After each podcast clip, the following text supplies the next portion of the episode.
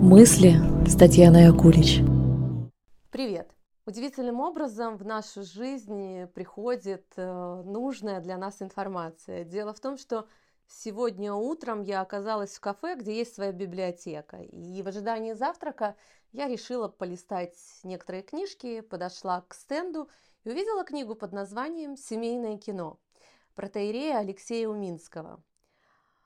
И каково было мое удивление, когда я увидела прекрасное описание э, процесса кино и э, дальнейшего его анализа в группе, когда делишься точкой зрения, когда задаешь вопросы, когда рассуждаешь а, над теми вещами, которые заботят всех, и детей, и взрослых. Вот, и я хочу вам э, прочитать как в этой книге описан процесс кинотерапии, синемологии, как просто, как легко. И на примере фильма «Красный как небо» показать, в какой форме проходят беседы и э, в моем киноклубе. Итак, первое слово всегда за ребенком. В нашем приходе храма Святой Троицы в Хохлах есть киноклуб. Он возник в ответ на очень популярный в наше время родительский запрос. Посоветуйте фильмы для совместного просмотра с детьми. Ко мне часто обращались с такой просьбой, и каждый раз я не сразу находил, что ответить. Создавалось впечатление, что фильмов для семейного просмотра практически нет, а те, которые есть, всем давно известны. Вообще под словосочетанием «семейное кино», как правило, подразумевается нечто простое и незамысловатое фильмы о природе, смешные мультики. Но я видел, что родители, задававшие мне свой вопрос, искали не развлечений, а чего-то другого. Чего же? Диалога со своими детьми? Взаимопонимания?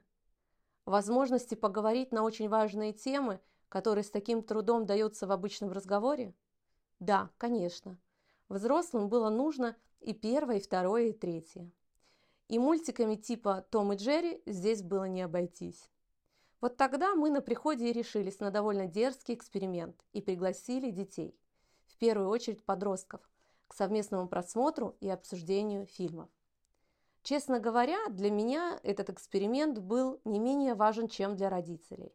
Как и все взрослые, я знаю, какой силой обладает кино, как оно способно менять человека, пробуждать в нем самое лучшее, самое светлое, причем без всякого назидания и морализаторства. Вот ради такого кино мы и открыли наш киноклуб. Наша встреча строится следующим образом. Сначала мы вместе смотрим фильм, затем обсуждаем увиденное. Фильмов, которые стоит посмотреть вместе с детьми, оказалось бесконечно много. Да, многие из них трудны для понимания или очень тяжелые.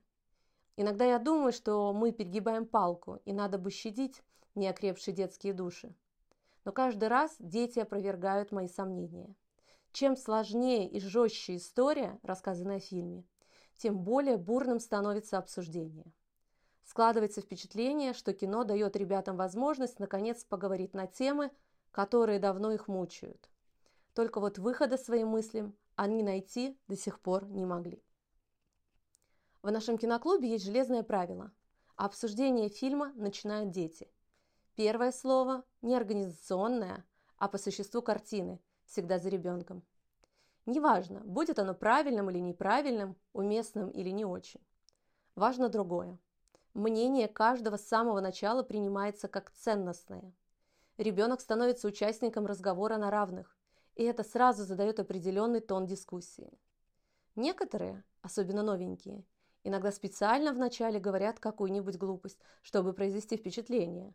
И вот тут важно не осадить, не поставить на место – а переосмыслить это очевидно провокационное место или, может быть, глупое высказывание так, чтобы оно зазвучало серьезно и значимо.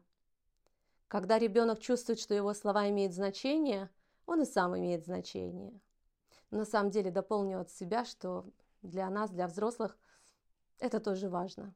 Вот тогда он перестает валять дурака и берет на себя ответственность за то, что происходит сейчас на этой встрече. И тогда у нас начинается настоящий разговор. Беседы о кино обладают удивительным свойством. Они дают возможность касаться того, о чем люди обычно молчат. Кино развязывает нам языки. Ведь мы как будто говорим не о себе, а о героях фильма. И это позволяет нам чувствовать себя в безопасности. Поэтому, на мой взгляд, кино – это просто уникальный канал коммуникации между детьми и взрослыми. Ну, на самом деле и между взрослыми и взрослыми. Если хотите, чтобы ребенок был с вами откровенен, посмотрите с ним какой-нибудь хороший фильм, а затем обсудите увиденное. Уверен, вы по-новому увидите свое чадо, а возможно, с удивлением обнаружите, что он понимает о жизни намного больше, чем вы думали. Главное, будьте готовы на время этого диалога из родителя превратиться в друга, собеседника. Не поучайте, не перебивайте, не настаивайте на своем. Ребенок должен понимать, что его мнение может не совпадать с вашим, но вы готовы его выслушать и принять его точку зрения. Только в этом случае может получиться продуктивный разговор, и ваш ребенок сможет раскрыться перед вами. Опять же дополню от себя, что то же самое происходит и в моем киноклубе, когда каждый участник свободно выражает свою точку зрения, и важным условием присутствия является – безоценочное внимание. То есть мы не оцениваем сказанные слова. Мы можем наблюдать нашу личную реакцию, и она может быть разной от восхищения до раздражения, и этим можно поделиться. Но ни в коем случае мы не обесцениваем мнение друг друга. Наоборот, мы смотрим на то, как по-разному мы видим жизнь.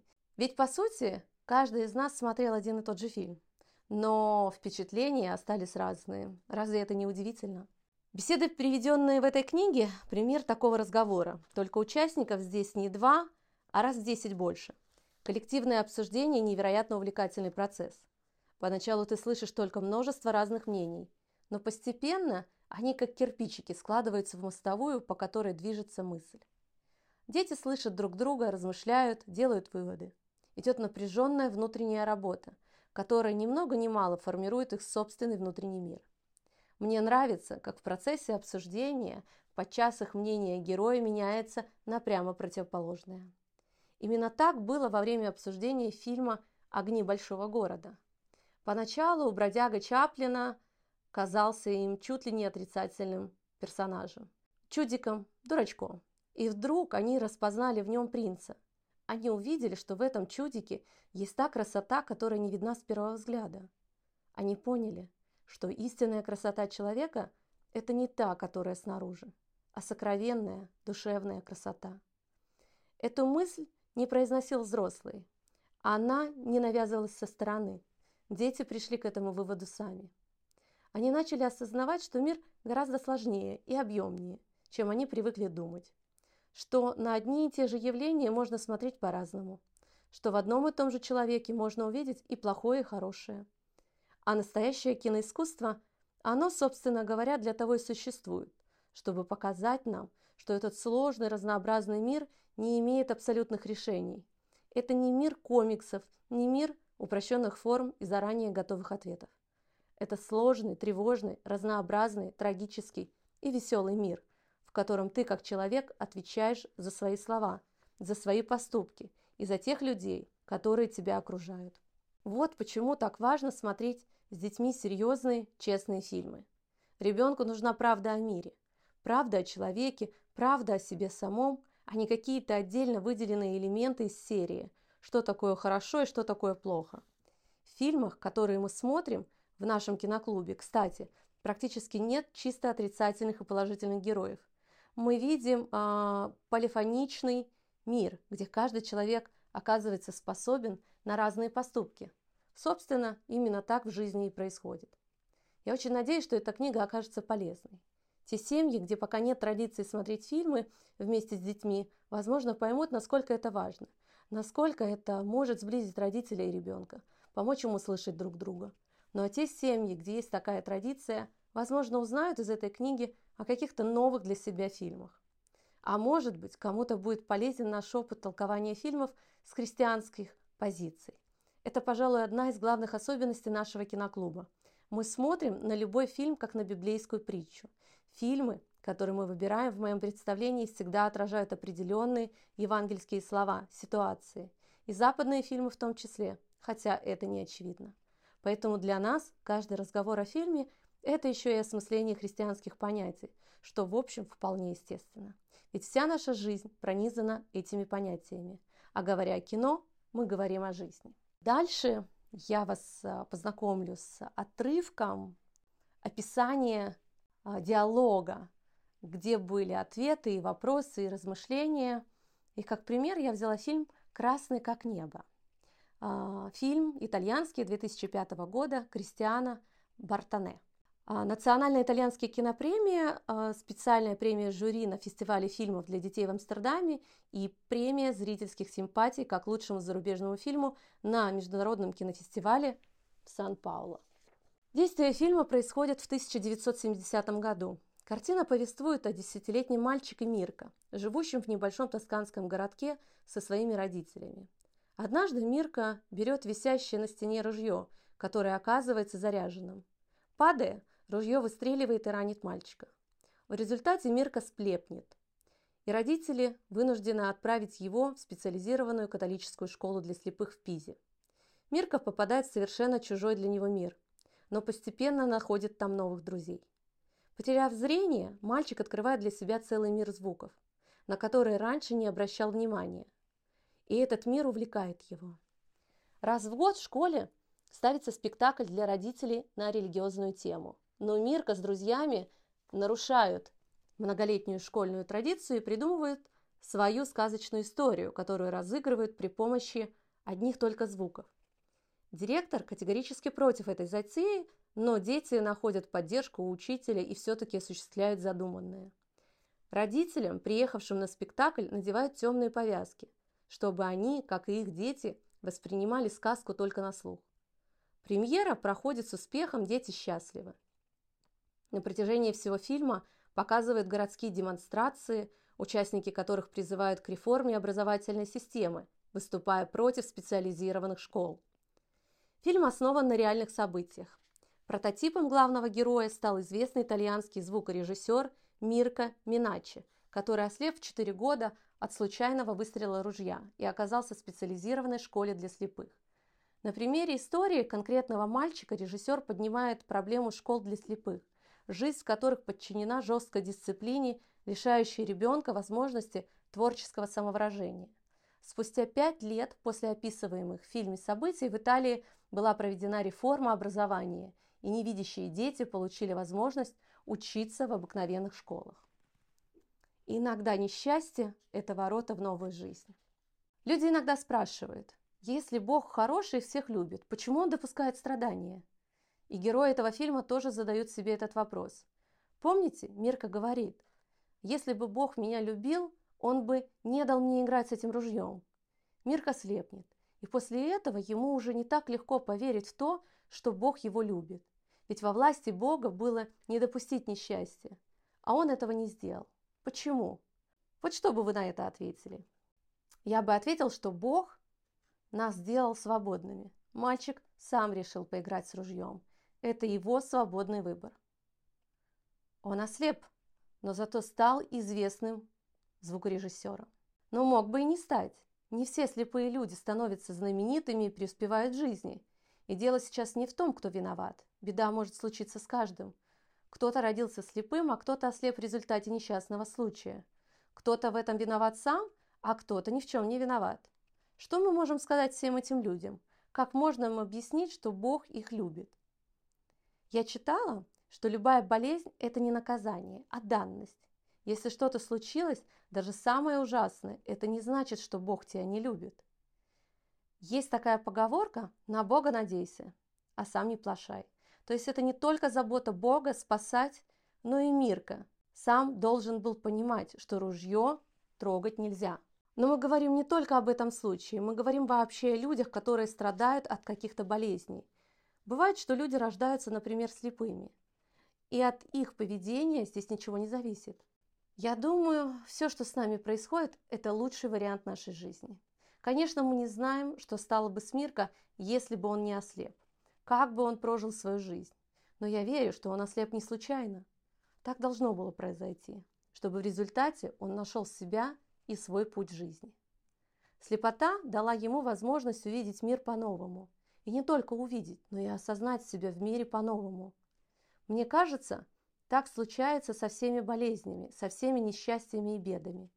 Мне кажется, не надо жалеть, что ты ослеп, потому что это может помочь тебе открыть свои таланты. Я считаю, Бог любит всех этих слепых детей, живущих в интернате. Он проверяет каждого, который родился слепым, немым или еще каким-то. Сможет ли этот человек найти себя в этой жизни? Сможет ли помочь другим людям? Это же очень сложное задание. Согласитесь, человек и так лишен очень многого, а от него еще чего-то требуют. А мы, имеющие глаза, уши, руки, ноги, у нас какое задание тогда? Такое же. Мне кажется, жизнь в этом интернате показана несколько приглажена. Думаю, оказаться в такого рода интернате – это величайшее испытание для ребенка. В школе, куда попадает Мирка, директор сам слепой человек. Очевидно, слепота его демонизировала. Он лишился интереса к жизни, перестал верить в себя. Он вывел для себя определенные принципы, гарантирующие достаточно безопасное существование. И ему кажется, что без этих принципов слепому человеку просто не выжить. Он навязывает мальчикам свой образ жизни и свое видение жизни, как единственно правильное решение. Либо они будут ткать на станках, либо будут выполнять какую-то еще примитивную работу. А мы видим, какое это примитивное занятие. Сейчас, в 21 веке, ее уже выполняют машины. Но директор убежден, что о большем его воспитанники не должны и думать, больше им не по плечу. Но разве в такой ситуации могут оказаться только слепые дети? Этот фильм заставляет и нас, обычных людей, задуматься о своем месте в этом мире. Мы восхищаемся тем, как Мирка преодолевает трудности и все-таки создает свой спектакль, состоящий только из звуков. Но ведь и мы с вами, зрячие люди, точно так же сталкиваемся с самыми разнообразными преградами на пути к своей мечте. И очень часто мы пасуем, не справляемся, сдаемся. Когда что-то не получается, мы начинаем себя жалеть. Ой, мне это тяжело, ой, мне это не по силам. При этом у нас намного больше возможностей, чем у этих слепых мальчиков из фильма. Вот об этом, мне кажется, стоит задуматься. Как мы живем? Хорошо посмотреть кино и восхититься, как там у них все удачно сложилось. Ну, прямо как в сказке. А что с нашей жизнью? Как мы преодолеваем самые ничтожные трудности? Например, вовремя встать с утра по будильнику, пойти в школу, сделать уроки. Трудно же, правда? А посмотришь такой фильм и понимаешь, что твои трудности не такие уж и трудности, как тебе казалось. Иногда бывает полезно сравнивать. А еще я вот о чем хотел сказать. Вот посмотрите, каждый день мы просыпаемся, открываем глаза и видим солнце, небо, тучи, снег, дождь. Огромный мир, к которому мы привыкли настолько, что перестаем многое вокруг себя замечать. И это касается не только зрения. Мы едим пищу, пьем воду, дышим, и ко всему этому мы тоже привыкли. И вдруг наступает такой интересный период в нашей жизни – Великий пост. Те, кто постится, меня поймут. Постом какие-то продукты из нашей жизни уходят. Вкусные, приятные, сладкие. Какие-то вещи мы себе запрещаем. И именно в этот период человек начинает ощущать по-новому, например, вкус хлеба, вкус очень простых блюд. Обычно мы питаемся разнообразной пищей, а тут раз и разнообразия больше нет. И тогда мы начинаем замечать то, на что раньше не обращали внимания. Оказывается, хлеб вкусный. Вареная картошка с соленым огурцом – ну просто объедение. Мы начинаем ценить простые вещи. А когда человек начинает что-то ценить, он становится благодарным. Что я хочу сказать? Что мы живем очень неблагодарно – мы забываем благодарить Бога за тот мир, который нас окружает. Мы забываем благодарить Бога за то, что мы можем дышать, за то, что мы можем видеть. Но Бог сам это все создал по собственному желанию. За что благодарить? Чтобы это понять, надо хоть раз пережить то, что переживает астматик во время приступа. Или оказаться на месте человека, который вообще не может дышать самостоятельно и полностью зависит от аппарата. Нет, но почему я должна благодарить за то, что мне дали просто так? Вот за то, что тебе дали, как раз и надо благодарить. Когда ты что-то даешь, что принадлежит лично тебе, тогда не ты благодаришь, а благодарят тебя. А жизнь нам дали. Это дар. А за дар надо благодарить. Это очень важно. Мы привыкаем к божественным дарам и совершенно забываем о том, что у кого-то этих даров нет. а они все равно благодарны. Вот как эти дети в фильме. Они живут без зрения, но тем не менее умеют радоваться жизни, умеют ее принимать, а радоваться и принимать – это значит благодарить. Давайте постараемся это помнить. Например, когда мы встречаемся со своими друзьями, хорошо бы поблагодарить Бога за то, что они у нас есть. Солнце вышло из-за туч. Принимайте это с благодарностью. Пьете, едите, благодарите. Тот, кто не умеет быть благодарным, может лишиться того, что ему дано. То есть, если я не благодарю Бога за то, что я могу видеть, меня Бог в наказании ослепит? Нет, конечно. Но ты можешь потерять дар видеть мир. Ведь можно видеть мир, а можно смотреть на мир и ничего не видеть, будучи зрячим человеком. Ну, я не знаю, как это возможно. Еще как возможно. Огромное количество людей смотрят и не видят, слушают и не слышат. Но у них есть органы чувств, они не могут заставить себя не чувствовать. Органы чувств никуда не делись, просто люди перестают обращать внимание на то, что они не ценят. А если не ценят, то и не благодарят. Для них как бы все само разумеется. Как бы так и должно быть. Такие люди теряют то, что имеют. Вот, скажем, художник. Молодой, увлеченный, заинтересованный, он жадно впитывает все, что видит. И картины у него яркие, талантливые, самобытные. Но что будет с ним через 10-20 лет? А вот это зависит от того, сохранит ли он в себе эту способность благодарить за новое открытие, за свой талант, за возможность писать. Жизнь показывает, что люди, которые воспринимают свой дар как должное, не ценят его, не дорожат им, не благодарят за него. Постепенно из ярких художников превращаются в заурядных ремесленников. У них было все, и они все растратили. Но это мы отклонились от темы. А если говорить о зрении, дар ли это? Разумеется. Вопрос в том, как мы этим даром распоряжаемся. Ведь можно смотреть на мир с любовью, а можно с равнодушием. Равнодушие – это и есть неблагодарность, а любовь – это благодарность.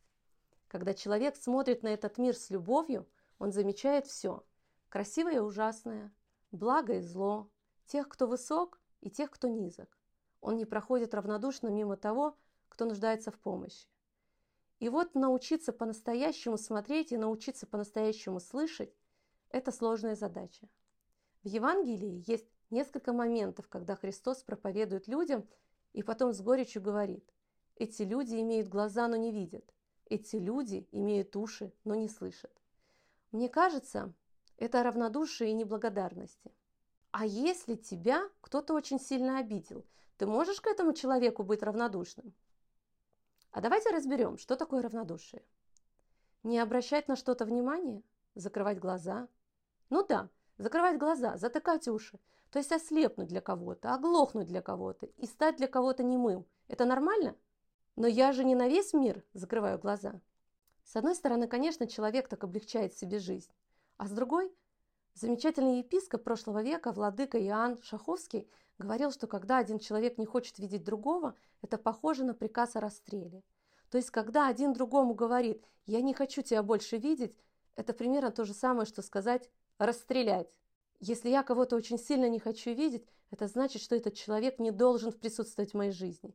Я ему не даю места в моей жизни. Я прохожу мимо него, не здороваясь. Значит, он умер для меня. Нет, я просто не обращаю внимания, как будто его нет. Но если он жив, ты все время вспоминаешь о нем. Что тогда тебе делать? Есть несколько вариантов. Первый. Тебе плохо от того, что он дурно с тобой поступил, но при этом он все-таки остается в твоей жизни, и его присутствие будет тебе все время причинять боль или хотя бы неудобство. Второй вариант. Ты исключаешь человека из своей жизни, то есть становишься по отношению к нему слепым, глухим, немым и знать о нем ничего не хочешь. Тебе так проще. Ты его расстреляла. Ну, виртуально. Но я же не могу об этом человеке помнить. Ты можешь о нем помнить только в одном случае, если ты за него молишься. Эта молитва тебе приносит неприятные чувства, тебе тяжело, но ты все равно молишься и желаешь, чтобы этот человек исправился. Это значит, что ты к нему неравнодушна. Ты не вычеркиваешь его из своей жизни, не расстреливаешь. Есть еще один вариант. Отомстить. Верно, есть еще вариант отомстить. Что выбрать? Решать тебе. Так, ребята, а теперь я хочу вспомнить о евангельских слепых. Потому что, когда я смотрела этот фильм, мне, конечно, все время вспоминались евангельские образы. Есть несколько рассказов о том, как Христос исцеляет слепого. Приведу один. В городе Иерихоне сидит у дороги слепой, сын Тимея. Христос идет, окруженный толпой, слепой кричит «Помилуй меня, сын Давидов! Помилуй меня, сын Давидов!» Кричит так громко, что раздражает вокруг людей. Но Христос подзывает его к себе и спрашивает «Что ты хочешь от меня?» А слепые на самом деле могут хотеть разного. Потому что этот слепой сидит при дороге, как нищий, и хочет он обычно... Чего он обычно хочет? Денег. Денег, совершенно верно. Почему? Потому что милостыня – это его способ существования. Правильно, потому что его кормит его слепота, потому что слепота – это единственная его профессия, если хотите. Его жалеют, ему подают, слепота дает ему возможность пользоваться добротой других людей. Согласны со мной? Его кормят, потому что он слепой. Его одевают, потому что он слепой. Он находит кровь, потому что он слепой. И поэтому слепой может хотеть денег, еды, одежды. Он может любой помощи просить себе, правда? Поэтому Христос спрашивает его, что ты хочешь от меня? И тот говорит, чтобы мне, Господи, прозреть, чтобы стать видящим. А вы представьте себе, что это значит для него стать видящим? Работать придется. Так, Дальше что придется делать? Помогать другим. Хорошо. А еще? Он потеряет все, что имел. Весь мир его будет разрушен. Да. Его жизнь станет абсолютно другой. А он к этому не готов. Еще. Ему придется смотреть на то, чего он не хочет видеть. Отлично. Ему придется увидеть то, что он видеть не хочет. Смотрите, какая революция произойдет в его жизни. Ему придется отвечать за каждый свой поступок, принимать решения, делать выбор. Всему этому придется учиться. Оказывается, быть зрячим человеком непросто. Лучше быть где-то слепым. Что-то не видеть, лучше быть где-то глухим, чего-то не слышать. Не видел, не слышал, значит не несешь ответственности. А жизнь зрячего человека полна ответственности. И тем не менее, слепой говорит «хочу прозреть». Христос отвечает «хочешь? Прозри». И слепой прозревает. Что в нем дальше говорится? И он пошел за Христом по дороге. Смотрите, как важно. Слепой сразу выбрал свой путь. Он выбрал идти за Христом. Вот оно, прозрение. И поэтому, когда мы с вами говорим, что мы видим или что мы слышим, это еще не значит, что мы по-настоящему видим и по-настоящему слышим. Вот эти мальчики в фильме, они сильно рискуют. Казалось бы, живи на всем готовом. Взрослые уже продумали всю твою жизнь наперед. Будешь ткачом или оператором. На свой кусок хлеба ты заработаешь. К тому же тебе, как слепому, будет полагаться от государства пособие. Прекрасная перспектива. Ты только соблюдая правила, не вылезай за установленные рамки. Слушайся тех, кто за тебя все решает, и все будет хорошо. Но эти дети почему-то не согласны с такой перспективой. Они хотят чего-то другого. И ведь знают, что их накажут, сильно накажут за то, что они нарушают дисциплину. И, конечно, каждый из них боится наказания. Каждый понимает, что их смелость пойти против системы может обернуться большими неприятностями, но они решаются. Каждый из них совершает свой внутренний выбор. Каждый берет на себя ответственность. Мне кажется, это очень важно. Они обнаруживают, что у них есть какое-то особенное внутреннее зрение. Они видят, как правильно поступать, как выбирать свой жизненный путь, как отвечать за свои поступки. Мы, люди зрячие, часто боимся правильно поступать, а они не боятся. Это настоящий подвиг. А можно про девочку сказать? Никто про нее не вспомнил. А ведь она села на велосипед, за рулем которого был слепой мальчик. Вот это доверие. Эта девочка не просто зрячая, она именно сердцем видит и тоже идет наперекор правилам, хотя и знает, чем это грозит ее семье. Еще меня очень э, поразили родители мальчика. Они с любовью, заботливо к нему относились, не хотели отдавать его в интернат. Именно эта любовь, наверное, помогла ему реализоваться. В этом фильме как в Средневековье. Тогда считал, что если человек слепой, хромой, просто от рождения инвалид, значит его надо убрать. И здесь тоже мальчиков изолируют в отдельном интернате. Они как будто не люди, а какие-то отщепенцы. Ну не знаю, если у человека сломана нога или он слепой, с ним, наверное, можно дружить. А когда он умственно отсталый, я не могу отделаться от ощущения, что он какой-то не такой, и я не хочу быть с ним рядом говорит один из подростков. Хм, как интересно. А ты ведь ходишь к нам в храм? Хожу. А вот вспомню, у нас в приходе есть Миша. Дети, все помнят Мишу. Сколько ему лет? Сорок. А как он себя ведет? Как будто ему сколько лет? Десять. Ну вот. Ты ведь не боишься Миши и не считаешь его каким-то не таким. Миша как Миша, просто ему 40 лет. А он ведет себя так, как будто ему 10. Но все Мишу любят. Правда, он мне немного мешает во время проповеди, но мы даже не замечаем, что он, в общем, не такой, каким должен быть человек 40 лет. И ты, между прочим, даже забыл о том, что Миша не такой, как все. Мне кажется, это очень важно, когда мы включаем такого человека в круг нашей жизни. Это нужно и тому человеку, и нам с вами. Я была рада для вас прочитать фрагмент этой книги и показать, какую большую ценность несет с собой просмотр кино и его дальнейшее обсуждение. Это настоящая глубина, и можно смотреть через призму религии, через призму психоанализа или какой-то другой дисциплины. Суть не в этом. Суть попробовать понять, какие смыслы нам а, хочет донести режиссер, когда рассказывает эту историю. Ведь в каждой истории есть что-то полезное и ценное именно для вас. Поэтому приходите на мой киноклуб, записывайтесь на индивидуальную, парную, групповую синемологию. Я буду вас очень рада видеть. Мысли с Татьяной Акулич.